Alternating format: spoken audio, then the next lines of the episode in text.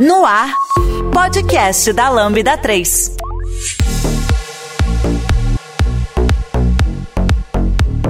Olá, eu sou o Fernando Kuma e esse é o podcast da Lambda 3. Hoje nós vamos falar sobre coisas difíceis de decidir nos projetos. Aqui comigo estão Juliana, Ingrid Soares e Rodrigo Bittencourt. Não esqueça de dar 5 estrelas no nosso iTunes, que ajuda a colocar o podcast em destaque. E não deixe de comentar esse episódio no post do blog, em nossas redes sociais e no SoundCloud. Ou se preferir, mande um e-mail pra gente no podcast.lambda3.com.br. É, galera, bom, vamos falar, né, sobre aquelas coisas que a gente para, né? A gente tá lá no projeto, lá, trabalhando normalmente. E aí, geralmente, quando você vai fazer alguma coisa assim que a gente não combinou, que você percebe fala assim, caraca, a gente não combinou isso.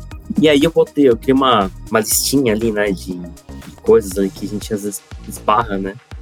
Que a gente precisa parar um pouco e pensar como é que a gente vai fazer. E aí eu vou puxar um pulo aqui de uma da listinha que a gente fez, né? E a gente vai comentando sobre esses, esses tópicos que a gente listou aqui. Bom, acho que o primeiro deles, e acho que todo mundo que trabalha com desenvolvimento de software já se deparou com essa decisão que fica ali dando uma coçada na cabeça e pensando, caraca, e agora? Que são nomes de variáveis. Cara, quem nunca, né? Parou e falou assim, como é que eu vou chamar essa variável agora? Nossa, é. sim. Geralmente eu penso o nome qualquer, coloco. E um tempo depois, quando eu termino a implementação, sabe, eu, eu revejo e vejo se aquele nome é o nome correto ou não, sabe? Okay. Se, eu, se eu mudei de ideia, vamos dizer assim, né? Porque a primeira ideia que vem na cabeça geralmente não é a, a, a melhor, né? Inclusive, às vezes eu, quando eu finalizo o código, eu vou comitar, aí na mensagem de commit eu vou escrever o nome da variável, eu penso, ah, não, podia ser outro aqui. Aí, para não ficar um nome diferente, a gente acaba voltando atrás, né? Então, eu acho que é um processo até normal, né, da gente repensar depois e deixar para depois decidir isso. Mas o que, é que vocês acham? É, como a gente é a pessoa que está fazendo o código, para você tá muito claro que algo tá fazendo, que uma variável quer dizer, né? Mas eu acho que sempre depois bate aquela dúvida assim: será se uma pessoa, quando bater o olho nesse código, vai entender mais ou menos o que essa variável vai armazenar? Para que, que ela tá sendo utilizada aqui? É, e algo do tipo, acho que, e, inclusive, é uma coisa que me incomoda um pouco quando a gente tá estudando é exemplos de, de código com variáveis muito genéricas. Aí você fica sem entender uma estrutura de código porque o nome de uma variável é muito genérico, sabe? Então acho que a gente sempre repensa nesse sentido, tipo assim, está entendível o que eu estou querendo expressar com o nome dessa variável, né? Essa questão de nome muito genérico, Ingrid, principalmente quando você vê aqueles for maluco, for dentro de for, dentro de for, né? Assim, já é um, é um smell ali, um, algo meio estranho, né? Mas enfim, né? Daí você vê lá, ou a variável é x, y, z, ou é contador, tá, mas conta o quê, né? Conta cliente, conta, né? Então é, é legal a gente sempre, assim, eu procuro sempre buscar dar um significado, né, para o descritivo da variável, né? Contador do que? Contador de pessoas, né? Tempo do que? Tempo de resposta, né? Então é, eu, eu, eu, gosto de seguir essa linha ali, né? É, quando é, acaba que acho que é um lugar onde mais vi variável ABC e XYZ foi na faculdade mesmo. Acho que livros um background mais científico, talvez. O pessoal não se importa muito ali, né? Quando tem um algoritmo matemático por trás. Aí foi algo que quando eu vim para o mercado de trabalho mesmo, foi onde eu exercitei mais isso, de escolher nome de variáveis melhores aí, como o Rodrigo comentou. Eu já me deparei com código, é, código legado, que eu olhava assim para variáveis e falava assim, tinha, tinha variáveis tipo assim, ok, não ok. eu ficava assim, hã? que, que quer dizer? Que diálogo de variável é essa?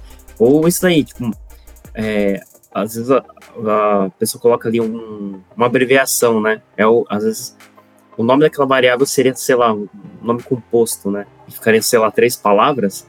Aí, quando a pessoa abreveia, cara, aí não faz sentido nenhum, né? Você vê uma abreviação, tipo, SNO. O que, que é isso, né? Não quer dizer nada para você, porque se você tem que navegar no código para descobrir o que, que aquilo quer dizer, é, já começa a ficar já é esquisito, né? Então já atrapalha é, a leitura e o entendimento. Mas assim, eu sempre fico pensando, geralmente quando é, por exemplo, uma variável que é um booleano, sabe? É um true ou false. Geralmente eu fico pensando assim, cara, eu vou dar um nome que assim, é, sei lá, o cadastro está habilitado. E o, o valor que eu vou colocar ali nele é um valor que é o true ou false. Então, quando eu olho para o nome dessa variável, né, ele indica, né? Exatamente, assim. Quer dizer que se tiver falso, quer dizer que esse cadastro não está habilitado. Então, parece que é, fica mais fácil entender o que está acontecendo ali, né? Sim. Mas mesmo com antes de, antes de entrar desse aqui, tamanho é difícil, né? É, só um minutinho, antes de entrar aqui na call, eu estava justamente no tipo, um exemplo desse, né, que tinha uma verificação ali que estava um pouco complexa, que era para verificar se tinha erro na requisição. Aí eu criei uma variável, tem erro. É exatamente assim, né? Eu acho que quando a gente vai explicar, a gente tenta se imaginar explicar, explicando o que aquele código faz, né? O que, que aquela linha faz. Talvez a gente tenha uma ideia melhor do que, que deveria estar ali no nome essa questão de true ou false, eu já tive algumas dificuldades, tipo assim, de bater, de olhar para um código e demorar um pouquinho para entender quando começa, tipo assim, eu, você dá um nome para variável, tipo, negando algo, aí começa a vir recebendo um valor positivo, aí, aí eu fico assim, peraí, essa variável quer dizer que não é isso, mas ela recebe um true, peraí, deixa eu, deixa eu fazer a lógica aqui. Então, uma coisa que eu até vi no, num projeto passado que eu eu trabalhei que era sempre eu sempre tendo a escrever no positivo, tipo assim, está habilitando alguma coisa, igual, igual você falou, né? Porque geralmente pode gerar confusões. Para mim já gerou confusões de lógica, sabe? O nome da variável tá negando alguma coisa e recebendo um valor, aí fica, começa a ficar meio confuso. Verdade, né? Você fala assim, cadastro não está habilitado. Aí ele recebeu true. Aí tem um ponto importante. Ele não está habilitado? Ele, não, ele é, está ou não está? Tem um ponto importante também, principalmente, acho que ocorre bastante com variável booleana, né? Que é, é manter a consistência da nomenclatura na, é, em toda a aplicação, né? Porque às vezes você vê lá, sei lá, um exemplo, voltando lá, uma variável lá ativo, daí em outro exemplo, sei lá, excluído, sabe? Então daí, tipo, para cada use case ali da aplicação é tratado um nome diferente. Então, eu acho importante, é, e não só a booleana, né? Por exemplo, é, datas, né? Sei lá, tem uma, põe um nome de uma variável lá, data de nascimento. Daí em outro, um outro trecho do código você quer abreviar, data NASCII, né? Então daí começa a não ficar mais uniforme, né? Esse, esse, esse padrão ali, né? Então é algo que também é legal o time observar e definir qual o padrão a seguir ali no, no de, de, nomenclatura para manter ele homogêneo durante em todo o projeto ali. É, geralmente, quando vai passar por um code review, é mais ou menos isso, né? Quando você está revisando o código de alguém, é, você olha para aquela variável e fala assim, cara, eu não entendi o que, é isso aqui. Se, se já surgiu essa dúvida quando estiver revisando o código, já quer dizer que aquela variável talvez esteja com um nome esquisito, né? E assim, não, não necessariamente a pessoa fez assim por, é, sei lá, porque ela não se importa ou por desleixo. Às vezes realmente a pessoa ah, pensou que aquela variável, aquele nome fazia sentido, mas quando uma pessoa de fora olha, né, e tenta entender o significado daquela variável, ela às vezes não, cara, tipo, não faz sentido, né? A pessoa tem que ficar olhando o contexto daquela implementação para entender o que, que é, o que, que significa o que está dentro daquilo, daquela variável, né? Então, é, assim, o que, eu, o que eu queria dizer com isso, assim, é, se, se você tá, tá, trabalhando num time que tem costume de fazer code review, por mais que você fique em dúvida, é, eu acho que não, não vale a pena, às vezes, você ficar, tipo, é, muito tempo pensando nesse nome de variável, porque às vezes você perde um tempão só para dar um nome para aquilo, né? Tipo, dê o um nome que você acha que é o mais claro possível, que provavelmente, se ele não tiver bom, o pessoal no code review vai te falar. Então, às vezes não vale a pena você, você investir tanto tempo pensando nisso, né? Tipo, ah, puta, eu preciso dar um nome que seja perfeito. É lógico, né? Tente fazer isso, né? Mas é, não precisa se preocupar, porque se na, no code review, provavelmente, se a pessoa não conseguir entender, a pessoa que está revisando, ela vai falar, olha, esse, nome aqui acho que não está representando muito bem, né? O que tem aqui Sim. nessa variável. É igual o processo de é, é igual o processo de escrever, né? Às vezes você está escrevendo um artigo e, e, você escreve uma frase ali que você fica na dúvida se está clara ou não. Então, melhor do que você tá, ficar travado tentando deixar perfeito, é melhor você fazer alguma coisa e deixar que a outra pessoa pense nisso, ou então você mesmo pense depois naquilo e outra visão você vai chegar em outro nome também. Importante é tentar ser o mais claro possível. Essa parte de travar, Juliano, que você mencionou, acho, acho engraçado, assim, até, até um, é, uma questão engraçada que aconteceu comigo durante o projeto. Tem um colega meu, ele leu, começou a ler o Clean Code, né, do, do, do Uncle Bob, né, e daí logo o primeiro capítulo é sobre nomenclatura, né, de, de, de variáveis, né. E daí ele falou que não, ele travava, assim, ele já não conseguia mais escrever porque toda hora ele ficava pensando se era muito curto, muito comprido, sabe? Muito se estava claro ou não. Então daí ele chegou nesse estado que ele travou, né? Então vocês conhecem mais histórias dessas assim de emocionados, né? De clean code que foram a pegar, sei lá, tipo variáveis com 50 car caracteres, assim. Vocês têm mais histórias dessas aí ou não? Cara, acho que eu nunca peguei uma variável zona gigante assim. Né? Acho que eu já passei por essas etapas, assim, sabe? De escrever uma frase na variável e depois de. Aí depois. Ah, não pensando que não precisa, porque vai muito do contexto do time e tudo que tá envolvido. Como assim, igual você se comunica, a comunicação normal, né? Depende de quem tá querendo se comunicar, do meio e de quem tá de quem vai receber aquilo, né? E às vezes, quando a, gente, quando a gente considera o contexto, não precisa ser uma frase para entender tudo aquilo. Mas eu já, eu já me escrevi variáveis aí de umas três palavras ou quatro palavras. Assim. Mas no geral isso é simplificado depois. Eu acho que a gente também tem você ficar muito preso no pensamento de simplificar demais e pode cair nesse cenário, igual o Fernando tinha comentado, tipo assim, vou vou abreviar aqui. Aí eu dou abreviar, ficou menor, mas não entendeu, né? Então, que é uma variável com um, tamanho maior, né? Só vai fazer a diferença que o código vai ficar um pouco mais extenso, mas eu acho que a partir do ponto que fica mais claro o que está querendo se passar, pode ser até melhor.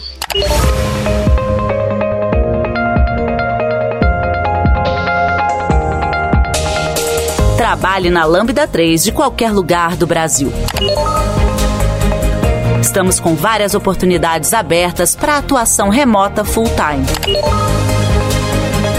Acesse vagas.lambda3.com.br, conheça nossas vagas e vem ser Lambda. E aí a gente não tem essas limitações assim, de quantidade, de caracteres. Hoje em dia, linguagens modernas não, não vai afetar assim, o desempenho, performance, uso de memória. Então, é uma preocupação bem antiga, né? De, de, tamanho de caracteres, né? Que aí tinha, tinha que rodar aplicações ali em kbytes, né? Então, acho que até hoje, essa questão da acadêmica, né? De ter as variáveis x, y e z, é por causa justamente talvez, talvez disso, né? Que tem uns softwares ali mais. É, não diria mais antigos, assim, mais. mais é, né, é, tem que ser mais chuto, né? Um C, né? Um, é, um, tem que ser mais Sim, é, acho então, que daí, né? Era, essa... Era uma época que tinha que reaproveitar, inclusive, as variáveis. Não tinha que ficar criando assim à vontade, né? Você tinha que criar e reutilizar elas, porque você não pode ficar colocando um monte de memória, porque não tinha tanta memória para ficar colocando, né? Mas, hoje em dia, assim, a gente meio que tá até meio acostumado, assim, né? Precisa se preocupar muito com isso. Eu acho que não vale a pena é, tentar. Você já escreveu não foi? Já, já escreveu. Era, tinha, tinha essa necessidade de abreviar as, as palavras ou já era compilado e não importava mais o resultado? É, assim, não tinha. Pra você fazer coisas em. É, em assembly, né? Já era um pouco mais. É, um pouco mais chato, assim. Já um pouco mais limitado.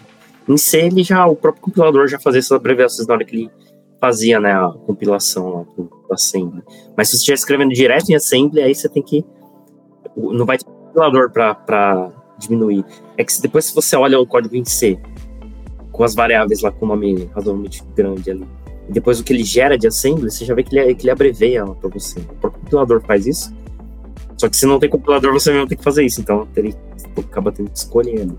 Mas, por exemplo, você dá manutenção de um código que foi feito em C. Lá no assembly dele, meu, era possível, cara. Fica, possível você entender o que tá ali. Porque o compilador ali joga qualquer nome aleatório pra diminuir, né? Entendi. E aí então, fica. É, de boas. Hoje em dia, em todos os cenários, geralmente, né? A gente tem que se preocupar com o tamanho ali. A menos que você esteja sendo realmente verboso demais, né? Escrevendo muita é. coisa.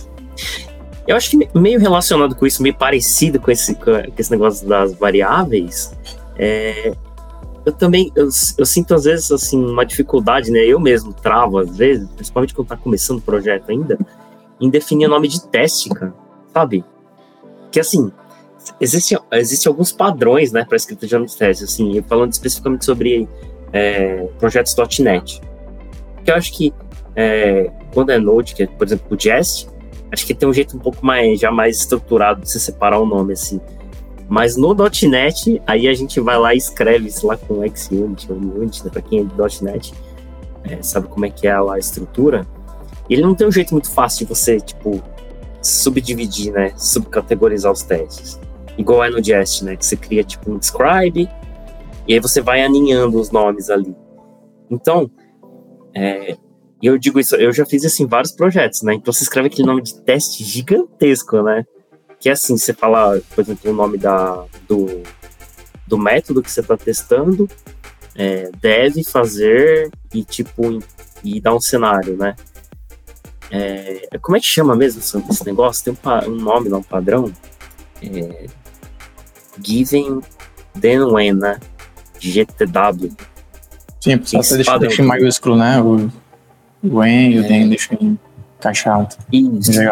Aí, você vai escrever aí, por exemplo, você fala assim, por exemplo, você fala o nome do teste, tudo com Pascal Case, né? Então começa no maiúsculo ali, nos nomes, coloca o should, coloca, mas coloca tudo junto. Aí fala assim, caraca, aí o nome do teste fica imenso.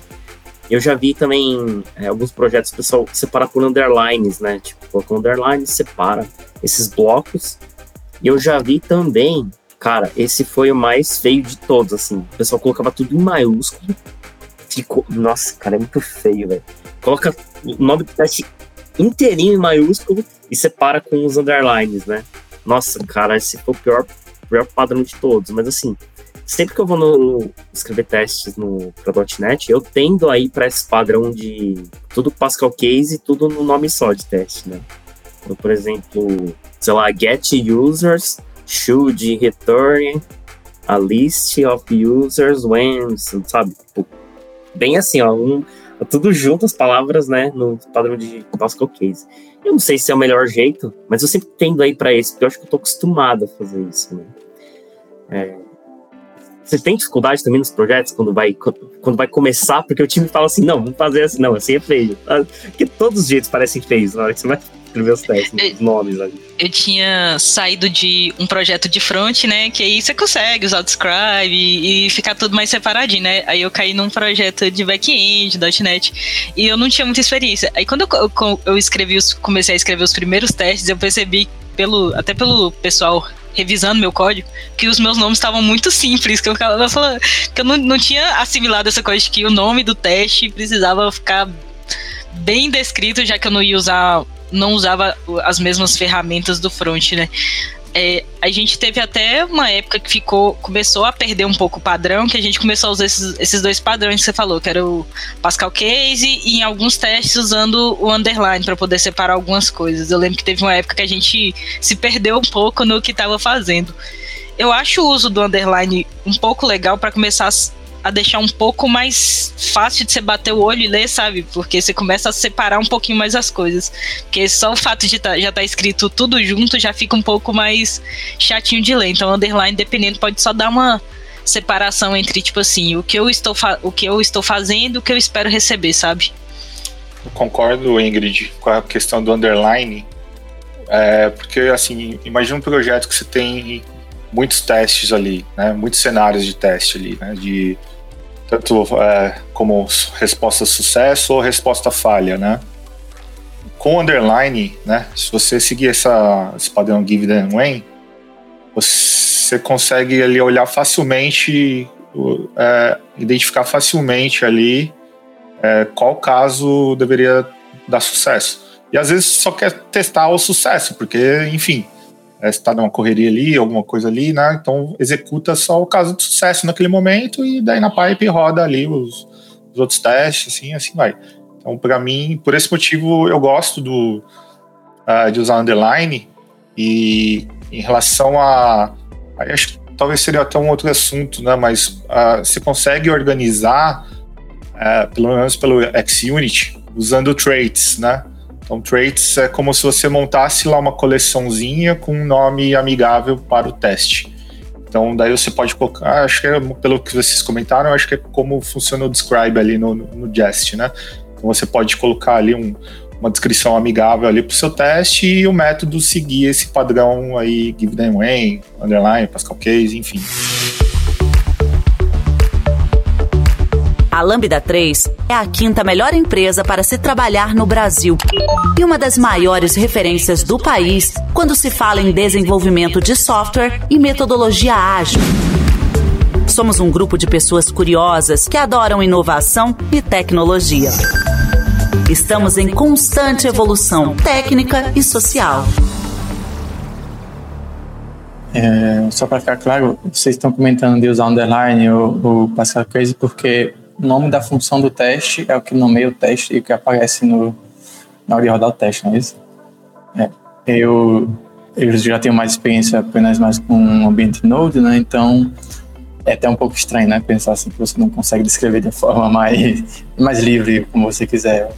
O mais próximo disso foi mais próximo disso que eu cheguei foi no projeto Python que a gente fazia assim. Realmente é o nome da função que define o teste, né? Eu acho que esses pontos é mais do que ter um padrão espe específico, fazer de forma X ou Y, é importante ter um padrão, né? Para não ficar o projeto todo bagunçado, né? Então a gente no passo inicial seria definir um padrão e alguém vai ter que abrir mão, eu acho, de, do, da forma preferida, né? Porque não tem um, uma forma perfeita e os outros são completamente errados.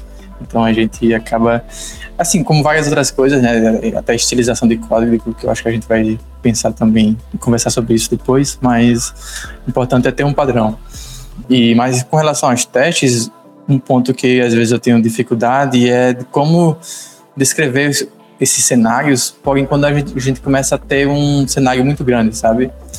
Quando variável x é tentar o valor, quando a y tentar o valor, aí o teste acaba ficando muito grande, ou então você começa a, pelo menos assim no caso do Jest, eu começo a alinhar os testes, sabe? Aí percebo que já estou querendo alinhar demais para tentar agrupar testes demais, então eu acho que nesses casos eu tento pensar nos casos principais e evidenciar esses casos principais e talvez outros casos a gente deixar, deixar mais secundários, sabe? Ou então em outro agrupamento, porque realmente é muito muito cenário, né? Não sei como é que vocês fazem para organizar quando começa a ficar você testa, tenta, tenta testar quase todos os cenários, né? Porque tem vários cenários diferentes, mas a gente não consegue expressar tão bem aquilo nos testes. Não sei como é que vocês fariam nesses casos.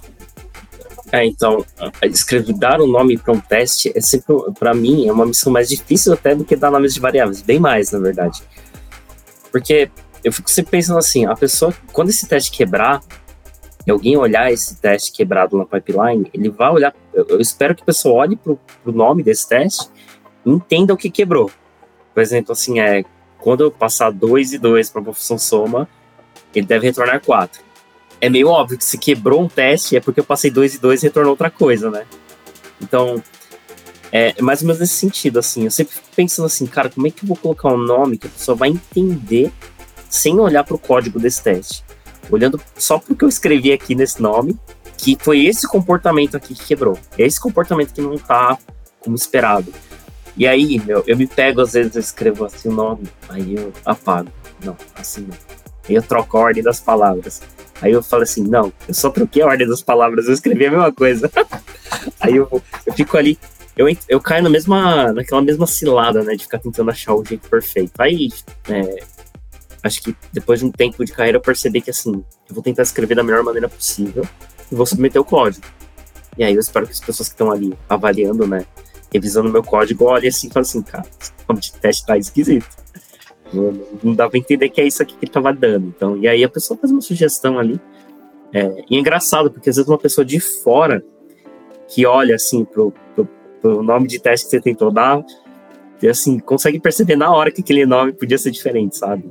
Acho que porque tá com uma visão, sei lá, uma visão mais né, fresca, assim, né, de fora, assim, do, do trabalho. Acho que consegue pensar com mais calma, né, no nome que faça sentido. Mas é o tipo de coisa que eu fico, às vezes, meu, um tempo ali escrevendo, apagando. Escrevendo, é pá. Até chegar no nome que eu, que eu fico assim, ah, tá, acho que é, agora ficou legal. E acho que outra treta também, que tem essa que o Juliano tava falando aí, que é também agrupar, meu, assim. Que você consegue, principalmente, acho que no. Falando agora de testes Node, né? Você consegue fazer, agrupar em, em muitos subníveis, se você quiser. Né? Você pode colocar vários scribes alinhados. E, cara, esse negócio aqui é, é legal, né? Flexível, mas, cara, isso pode virar uma armadilha inacreditável, porque dependendo da quantidade de detalhes, eu acho que isso também meio que evidencia que talvez o seu código ali, né, que você está testando, talvez esteja complexo demais, né? Você precisa de tantos níveis de para poder agrupar os comportamentos. Mas assim, é outra cilada que às vezes eu caio também, assim, sabe? Eu começo ali, é, assim, não. Aí eu coloco um describe lá para fazer um agrupamento, aí faço um nome de teste que putz, dá, nem cabe na tela na hora que vai imprimir lá no terminal de teste. Assim, né? Não tá legal, né? Acho que dá pra dar uma quebradinha aqui de leve. Porque eu vou testar mais de uma coisa desse cenário. Então. Ou então quando eu começo a ver assim, tipo, o começo do nome do teste ali, eu tô repetindo em vários testes, né? Que é tipo, você vê que é aquele cenário lá. Aí fala assim, hum, acho que eu vou agrupar esse cara aqui. Aí você agrupa. Aí às vezes você agrupa em um, aí nenhum outro, nenhum outro teste tem aquele, aquele tipo de agrupamento que você fez. Você fala assim, hum, ficou esquisito isso aqui. Aí você volta lá e fala, não, vou desfazer. Aí você desfaz o nome do teste, fica de grande de novo. Fala assim, caraca, e agora? Como é que eu saio desse, desse loop agora? Mas eu acho que o que você comentou da gente pensar é, depois, depois, né? Como é que a gente vai utilizar isso que a gente fez, né? Como é que vai ser a nossa experiência quando a gente for rodar um teste, ele falhar, né? É um ponto importante para a gente, para guiar nossa nosso pensamento nesses nesses cenários, né? Porque por exemplo, geralmente eu tento agrupar primeiro o cenário de sucesso e o de falha, o cenário de falha, né? Agora, lá dentro, vai de casa para casa, eu, eu, acho. A gente vai ter que tentar pensar, talvez a funcionalidade principal, né? Uma forma da gente agrupar ela de forma que fique que fique mais claro para quando a gente for for debugar o código, né, e for achar os problemas. A Lambda 3 é uma empresa de tecnologia com expertise comprovada na construção de produtos digitais e soluções customizadas de ponta a ponta, que transformam o seu negócio para uma nova realidade. Saiba mais no site lambda3.com.br.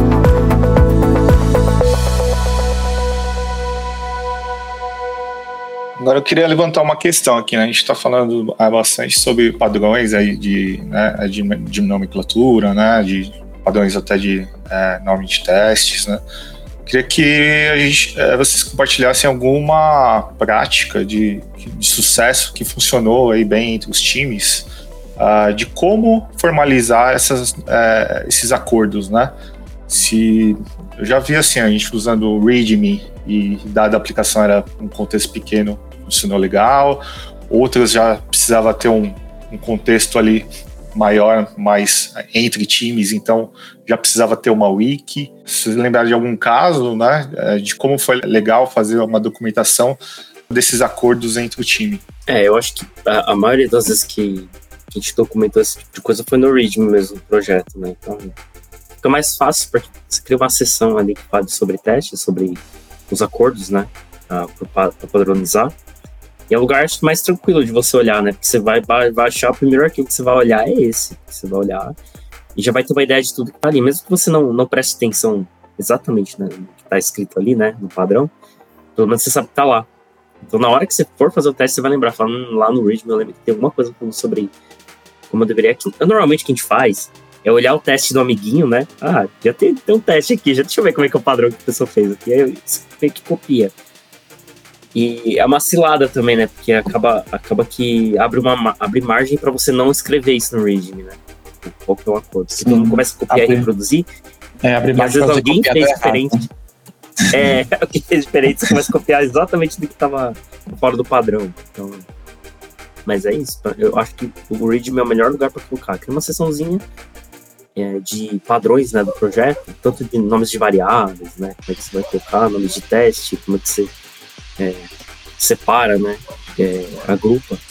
Acho que isso ajuda bastante o time. E fica no lugar fácil, né? Acessível pra todo mundo do time. Eu só acho que eu acharia o lugar mais, mais fácil, mais simples de, de achar esse tipo de informação. Porque acho que uma coisa que, inclusive, eu parando para pensar assim, nos projetos que eu já participei, que é é muito difícil o pessoal parar e documentar essas coisas de combinados em relação a código mesmo. Tem muito sobre questão de acordo de dia a dia de trabalho, essas coisas, mas sobre práticas de códigos é mais, é mais complicado. E eu vou muito por essa abordagem que o Kuma falou de, tipo assim, deixa eu ver mais ou menos como é que tá funcionando aqui e eu vou fazer na mesma linha. Mas aí, por exemplo, teve esse projeto que eu entrei que tava uma parte dos códigos tudo Pascal Case e outros usando underline e outros não. Aí, tipo assim, eu ficar assim, qual dos dois usar? Porque eu acho que as pessoas tendem a ter já um padrão pré-definido na cabeça, mas não, nem sempre é claro para todo mundo, né?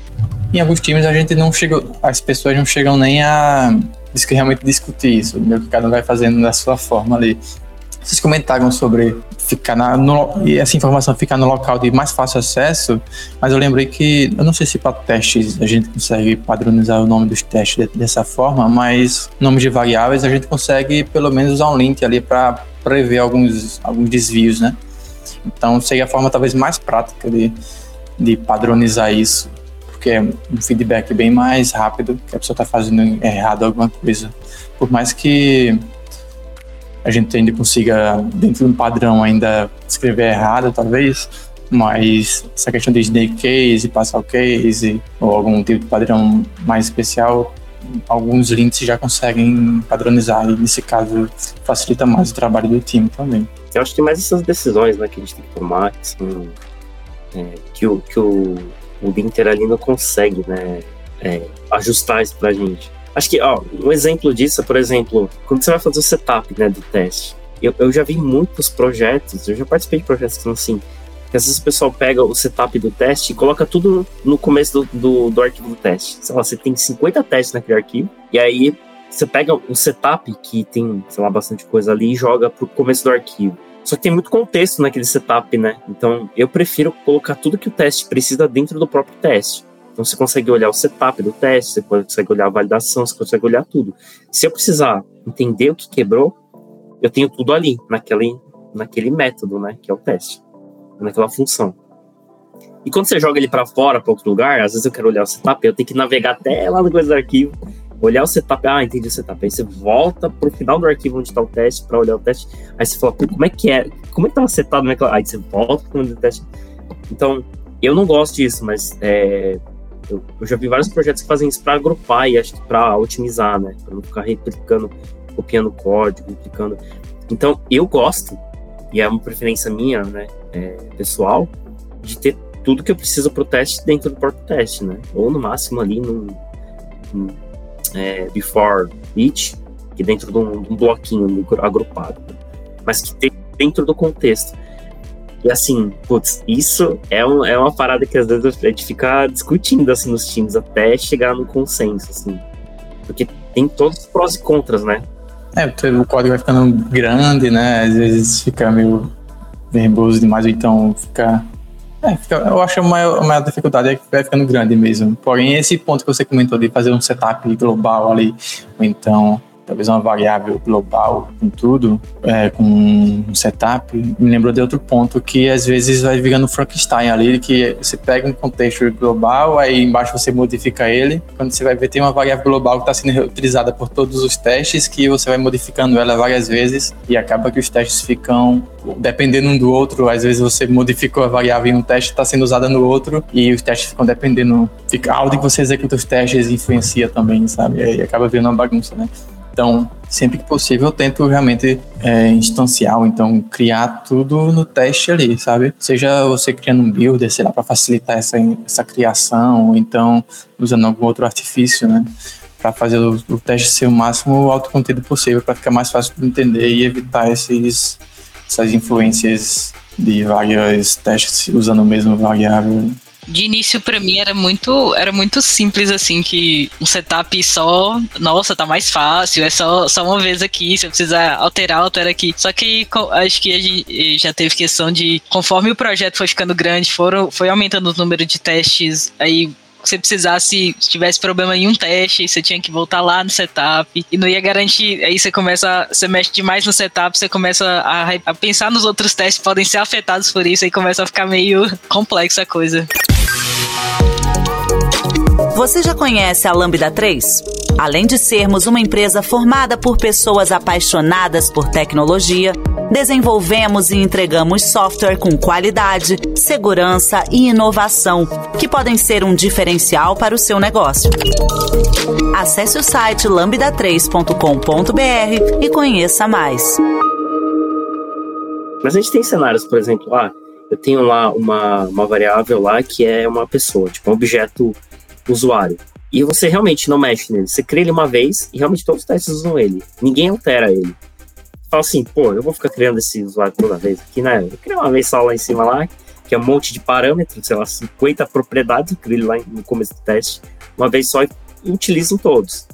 Putz, parece bem legal, né? Mas toda vez você precisa entender alguma coisa que tá naquele setup daquele é, objeto usuário, mesmo que ninguém mexa nele, né, entre um teste e outro, é ruim, né? Porque você tem que ficar toda hora navegando lá. É meio ruim, mas eu já vi, assim, é, projetos em que o pessoal prefere fazer isso. E é um acordo, assim, né? Um, um papo tem que ter entre o time combinado, assim. Mas é, eu, eu, geralmente eu vou contra, assim, fazer isso, sabe? Mas acaba que é, realmente tem que entender, né? Que faz sentido pro time que a maior parte das pessoas vai entender e vai, vai conseguir ser mais produtiva, né? Mas geralmente é o tipo de coisa que, se tem pessoas que pensam diferente, nesse aspecto fica uma discussão bem grande, assim, até conseguir chegar a um acordo. Bom, eu vou puxar um aqui que acho que sempre tem a discussão, e eu acho que nunca tem um consenso, que é quando a gente pensa se a gente vai escrever as coisas em inglês ou em português. E aí tem dois cenários, mas vamos, vamos no primeiro, né? Código em português ou em inglês. Cara, tem muito projeto que eu entro que a pessoa fala assim, não, a gente vai escrever tudo em inglês. Só que se a gente tá trabalhando no projeto no Brasil, cara, fatalmente, você vai ter termos de negócio que se você for traduzir ele para inglês, fica... E assim, é, é, péssimo, na verdade, você fazer isso, porque o ideal é que você... É, no seu domínio, você coloque os nomes exatamente como, como o time de negócios fala de negócios chama aquele termo de um nome específico, o ideal é que o seu código reflita isso, né? Para você saber que quando, quando tá acontecendo aquele é, no domínio lá tem alguma coisa que tem um nome específico, tipo a gente chama, aqui a gente chama é, a nota fiscal de fatura. Se a empresa inteira chama de fatura, no seu código o ideal é que você chame isso de fatura para que todo mundo saiba o que, que significa aquilo, né? Porque se você falar de repente eu, eu resolvi que eu vou colocar outro nome nesse documento. Cara, e você, na hora que você tiver que, que olhar para o código para entender o que está acontecendo de comportamento diferente, cara, você não vai encontrar. E se você traduzir isso para inglês, então aí perdeu de vez. Né?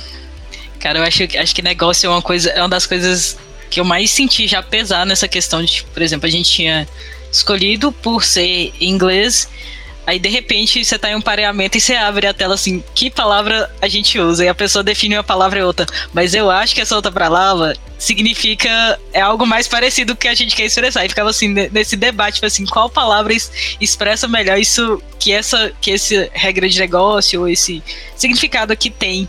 E realmente era uma coisa que ficava assim de meio, meio chato de definir, teve. E pelo fato de do inglês não ser algo tão natural assim pra gente, né? E a questão também que, que eu já vivi foi de questão de das variáveis ficarem com, com nomes diferentes. Por exemplo, você tem uma, uma palavra com dois M's, aí de repente, por, por hábito mesmo e sem.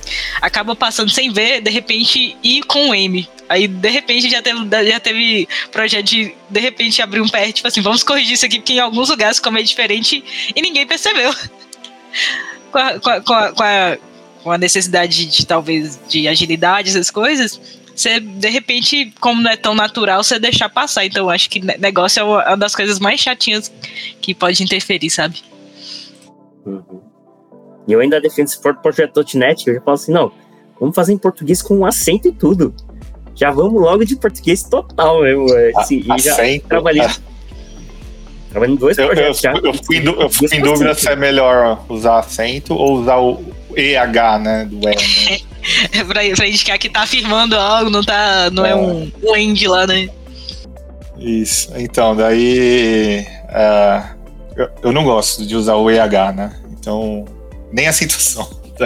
Mas como a língua portuguesa é rica, pelo menos, né? Então, é, acho que a gente consegue ali tentar dar um outro, por exemplo, um E é um pode pode substituir por estar, né? Então, enfim. Uh, Mas é, eu gosto de, de programar em português, que, enfim, acho que a gente trouxe a questão da língua ali. É, acho que fica mais claro para o time e é, questão de domínio, né? De domínio, né? A gente, assim, se o cliente for é, não for uma multinacional, ou mesmo assim uma multinacional que tenha grande atuação aqui no, no Brasil, né? É, fatalmente o domínio vai ser português, né? Então a maioria, a maioria das palavras de, de domínio é em português, então fica muito mais claro ali falar com o negócio usando esse domínio. Mas também não gosto de, de extremos, assim, sabe? Tipo, aí que é, daí entra algumas coisas confusas, assim, né? Por exemplo, ah, algumas coisas, ah, sei lá, uma controller. Eu vou começar a chamar ela de controladora só porque estou usando português. Ah, ou, sei lá, mediator, por exemplo. Ah, vou usar mediador. Aí algumas coisas ali ficam estranhas. Então, é, eu acho que tem que ter esse bom senso, né? Claro, trazer para discussão do time e, e tentar, é, pelo menos, manter algumas palavras ali de, é, de arquitetura ou que, ou que remetem à, à tecnologia, né? Um .NET, a um, a um Node ali, tentar manter é, como elas são, né? Assim como a gente quer manter o domínio em português, né? Manter as outras palavras ali de arquitetura em inglês. Então daí, a gente vive sempre nesse meio, quase meio a meio ali, né? Eu também não gosto do, do get clientes. então, mas assim, fica estranho, né? Imagina se chamar. É, eu, eu, já vi também, né? Em de se chamar de é, pessoa moto, se chamar de pessoa imitação. Estranho, né? Tá errado. Sim, esse, esses dias eu, eu escutei, eu fiquei assim, Imitação, imitação. Acho que parece que tem hora que a cabeça como se nem conectasse as coisas mais, tanto que a gente acostuma a, escutar inglês, é até engraçado. É, então, e tem essa também. A gente fala assim, vamos em português, vamos, mas assim, aí alguém fala assim, então vamos fazer tudo em português. Calma, calma. vamos com calma, não é bem assim, né? Vamos, calma aí. O bom senso mediando tudo ali. É, então, essa que é a parte que é, é a treta, né, da gente tomar esse tipo de decisão. Porque o bom senso depende da pessoa, né? Assim, Ser que o que para uma pessoa é extremo demais, para outra, tipo, não, aqui é ok. Por exemplo, para mim, escrever código com acento é isso, para mim tá ok, vamos nessa. Tem gente, cara, que se vê o código com acento fica, meu Deus, que, que, que absurdo. Acho que tá completamente errado. E, cara, assim, eu entendo. E quando, quando eu tô em times lá que a gente vai escrever em português e as pessoas falam, não vamos acento, e o time entra em acordo sobre isso, eu, eu topo. Não que eu goste, né? Eu preferiria já escrever tudo com bastante e tudo mais, mas assim, é o que vai fazer mais sentido pro time, a gente vai embora. Mas rola umas discussões, tipo assim, de você tentar convencer, falar assim, não, mas você não acha que isso daqui vai dar problema também? Não vai ficar mais fácil de entender tal? A gente vai conversando, discutindo, até chegar no consenso. Mas eu acho que é, a gente não tem que sair na porrada, né, todo mundo do time, mas acho que todo mundo tem que trazer os argumentos, né, porque que acha que um caminho é melhor do que o outro, e aí o time pesa, né, que faz sentido ou não. Mas pode ser que chegue nos extremos aí, né? Tem outra, outra coisa, assim, mas acho que isso é mais fácil, assim, acho que do time decidir, que é quando escrever os commits, né, do projeto, em inglês ou em português.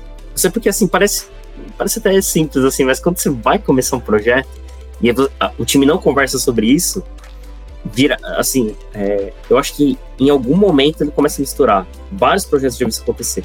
Você tem commits em português e inglês, assim, misturados, assim. Você vai olhando né, as mensagens de comments. E, cara, isso deixa tão esquisito o projeto.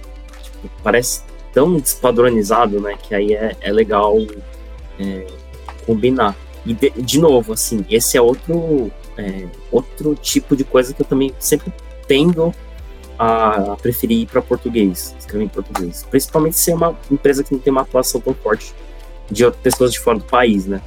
Tipo, não vai ter pessoas de fora do país o Brasil atuando nesse projeto. Mas já tive muita discussão em projetos assim, sobre que caminho seguir, escrever em português ou inglês. É, dependendo da, do nível de inglês das pessoas também, pode ser um dificultador, porque nem sempre a gente, a gente tem tanta facilidade de se expressar em inglês quanto em português e, as, e dependendo do nível de engajamento assim, da equipe em escrever boas mensagens de commit, de acabar saindo algumas pérolas ou então até algumas confusões né, nas mensagens, se a gente for forçar né, em algo em inglês. Mas é mais uma coisa ali que é importante a gente decidir um padrão ali do que ficar misturando. Também tem o, o caso né, da gente ter nome de entidades ou então nomes de funcionalidades em inglês, aí na mensagem de commit a gente vai referenciar ela no original. Eu acredito que seria a forma correta, né? Aí acabaria misturando português com inglês no meio. É, então. Fica meio confuso, né? Porque você vai tomar essa decisão, se não, vamos escrever em inglês. Só que o seu domínio é em português, vai ficar meio, meio misturadão ali, ficar hum, estranho, né?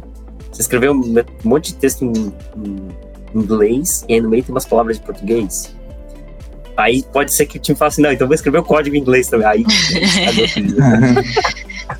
eu geralmente calma, gosto, né? gosto mais dos commits em português, porque eu, pela facilidade de conseguir expressar algo de forma mais clara, sabe? Tipo assim, já que a intenção do commit é uma pessoa bater o olho ali, entender o que foi feito, eu acho em português mais simples, né? Porque em inglês eu já, já me peguei, tipo assim.